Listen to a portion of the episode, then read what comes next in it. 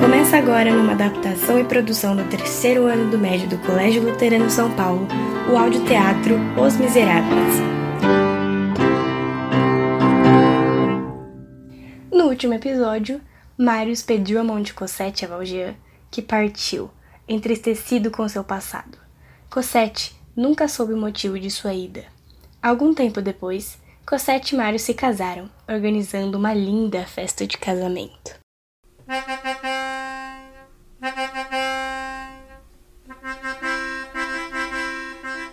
Você, Cosette, aceita Marius Pontmercy como seu legítimo esposo? Sim, para toda a vida. E você, Marius, aceita Cosette como sua legítima esposa?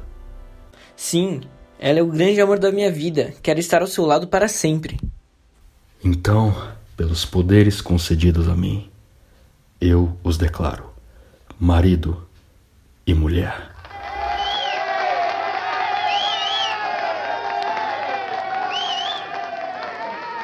Quem Marius e Cosette não esperavam encontrar era Messier e Madame Thénardier, que entraram no casamento sem convite.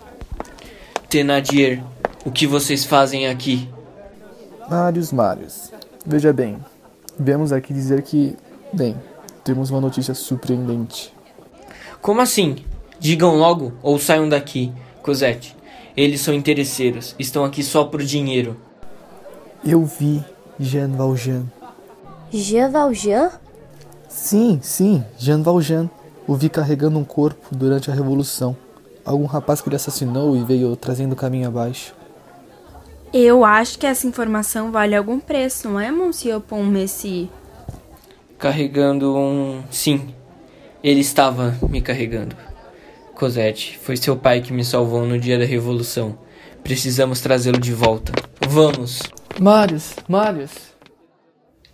Marius descobriu onde Valjean estava e ele e Cosette correram para encontrá-lo. O que será que acontecerá a seguir? Descubra no episódio final de Os Miseráveis, uma adaptação e produção do terceiro médio, inspirada pelo livro de Victor Hugo.